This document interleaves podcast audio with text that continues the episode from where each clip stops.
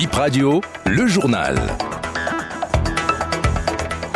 Nous sommes samedi 18 novembre 2023. Vous écoutez Béné Info Première. Merci de nous préférer.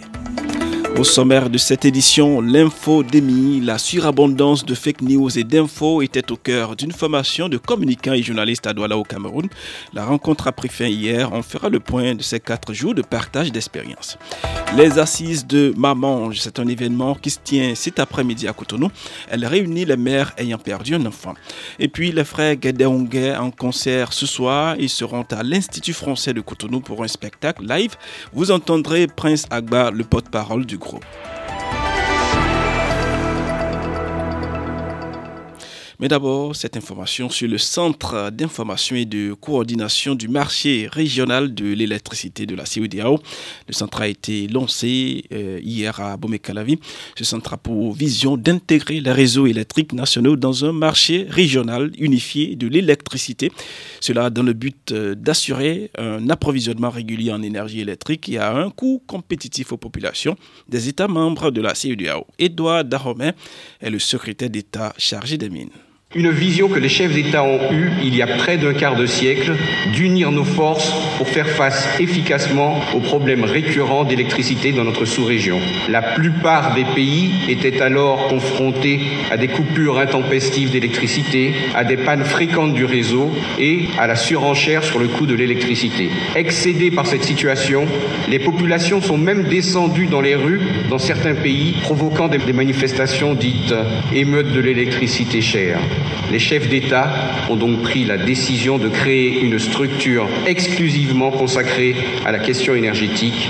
C'est dans ce cadre que le WAP a été mis en place. Le chemin a été parfois long, mais aujourd'hui, nous avons quelque chose de concret entre les mains, quelque chose qui nous rassemble, qui nous rend forts et qui est unique en son genre.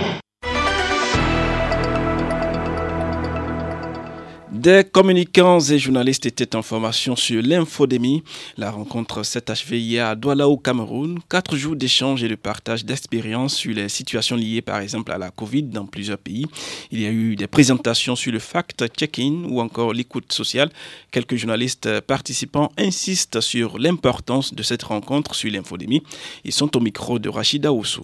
Kissima Diagana, journaliste mauritanien, directeur du site web initiativenews.com. Nous sommes face à une situation où il y a une surcharge d'informations qui peut d'abord induire les populations dans beaucoup d'erreurs et dans beaucoup de comportements qui ne seront pas des comportements adéquats. Du point de vue du journaliste maintenant, je me rends compte que euh, il faut travailler avec les nouveaux outils qui permettent de traquer la fausse information et de vérifier les faits euh, avec euh, beaucoup plus de professionnalisme. Également réussir un peu à contrecarrer un peu cette expansion de ce qu'on appelle aujourd'hui l'infodémie qui va fonctionner comme une maladie qui se répand. Moi c'est Maïmouna Dao, je suis journaliste à la télévision nationale du Burkina Faso. Dans nos communautés africaines, ce qui euh, marche le plus c'est la rumeur. Il y a tellement de mythes par rapport à beaucoup de choses. Tout le plan santé, ça complique les choses. Il y en a qui sont réfractaires à la vaccination. Pourtant on sait qu'aujourd'hui si euh, la poliomyélite est en train d'être éradiquée, c'est bien à cause de la vaccination.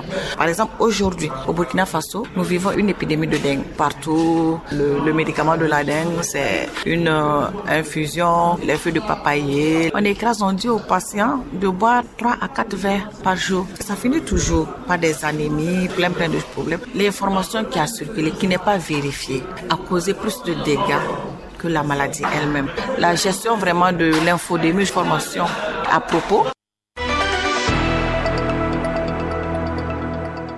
Les mères ayant perdu un enfant se retrouvent euh, cet après-midi à Cotonou.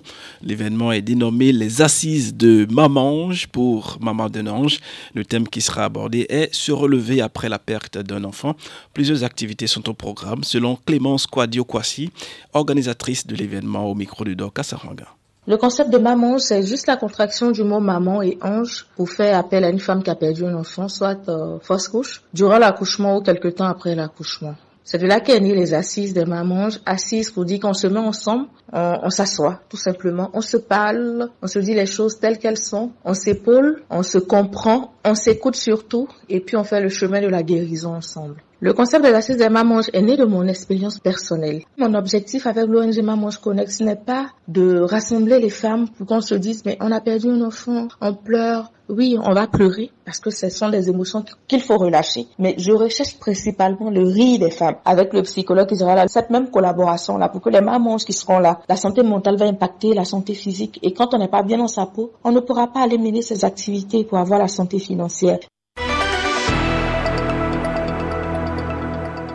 On évoque à présent ce concert des frères Guédaonguet ce samedi, ce soir donc à l'Institut français de Cotonou. C'est dans le cadre de la saison 2023-2024 de l'Institut dont le bal a été ouvert par la légende Sabouran Danielou. Le porte-parole du groupe Prince Agba parle du concert et annonce les couleurs. Les gens ont l'habitude de voir des frères Guédengue. Non, ce n'est pas ça. C'est un concert live dans un cadre beaucoup plus professionnel. Donc ça va être une nouvelle configuration, un nouveau schéma, et une nouvelle dimension. Le public aura droit à, un spectacle live de claque. Voilà, et comme ce qu'on connaît déjà, je crois que le public, tous ceux qui ont assisté au spectacle live de Fred Gedengue n'ont jamais été déçus. Mais nous allons encore ajouter une dièse. Nous allons diéser la note euh, le samedi. méjì. ṣùgbọ́n ẹ bára gbàjà bọ̀ bògùn ọ̀gá òbòdó. olùkọ́ sáré òbí àbójútó àpàǹgbà rẹ̀ wẹ́n. èpè wàhálà já ègbè ègbè wàhálà. àrùn bẹ́ẹ̀ tó mẹ́yìn nọ ụyọ mgbe zomehi azete ọyọ mgbe zomehi ezo ngege ezomehi